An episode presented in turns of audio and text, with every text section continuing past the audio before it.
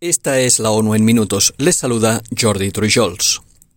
A pesar de los importantes avances conseguidos el año pasado en materia de protección de los océanos que sirvieron para corregir el rumbo, la carrera para salvarlos está lejos de terminar, afirmó este lunes el secretario general de la ONU en el Centro de Ciencias Oceánicas de Mindelo, en la isla de Cabo Verde. Durante la inauguración de una cumbre, Antonio Guterres explicó que acabar con la emergencia oceánica requiere industrias marítimas sostenibles, apoyar masivamente a los países en desarrollo, ganarle la carrera al cambio climático y emplear la ciencia, la tecnología y la innovación a una escala nunca vista.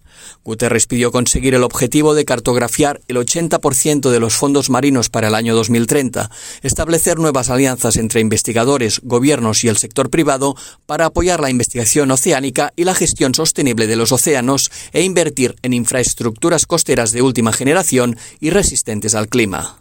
Acabar con la emergencia oceánica es una carrera que debemos ganar, solicitó el máximo responsable de la ONU que pidió unidad para conseguir este hito. Convirtámonos todos en los campeones que el océano necesita. Acabemos con la emergencia oceánica y preservemos este precioso regalo azul para nuestros hijos y nietos.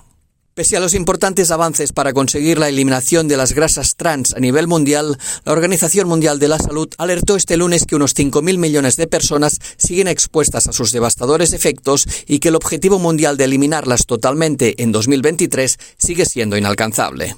Las grasas trans de producción industrial se encuentran habitualmente en alimentos envasados, productos de panadería, aceites de cocina y cremas para untar. Su consumo causa hasta medio millón de muertes prematuras por enfermedades coronarias cada año en todo el mundo. De los 16 países con la mayor proporción estimada de muertes por este tipo de enfermedad causadas por la ingesta de grasas trans, nueve carecen actualmente de políticas basadas en prácticas adecuadas. Entre ellas están Ecuador, Australia, Egipto, Irán o Nepal.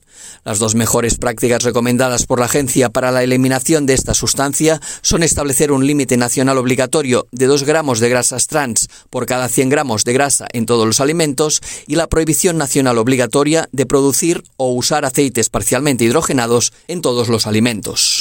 La agencia también lanzó hoy un llamamiento en el que solicita 2.540 millones de dólares con los que ayudará a combatir las emergencias sanitarias que afectan a millones de personas en todo el mundo.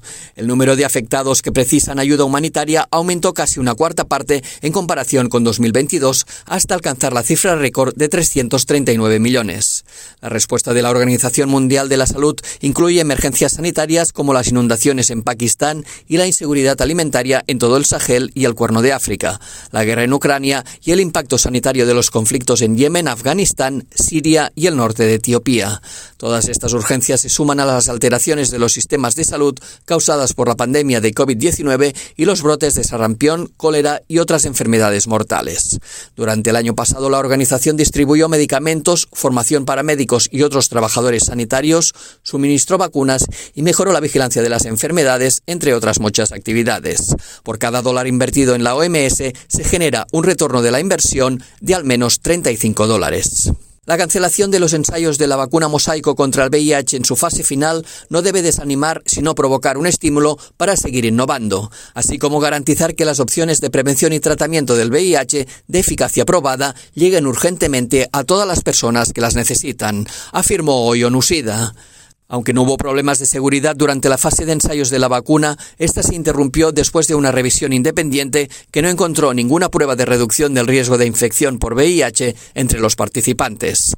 En el ensayo intervinieron 3.900 hombres que tienen relaciones sexuales con hombres y transexuales de ocho países de Europa y América. Los participantes recibieron cuatro inyecciones a lo largo de 12 meses y el comité de seguimiento no encontró diferencias significativas en la tasa de adquisición del VIH entre los grupos que la vacuna o un placebo.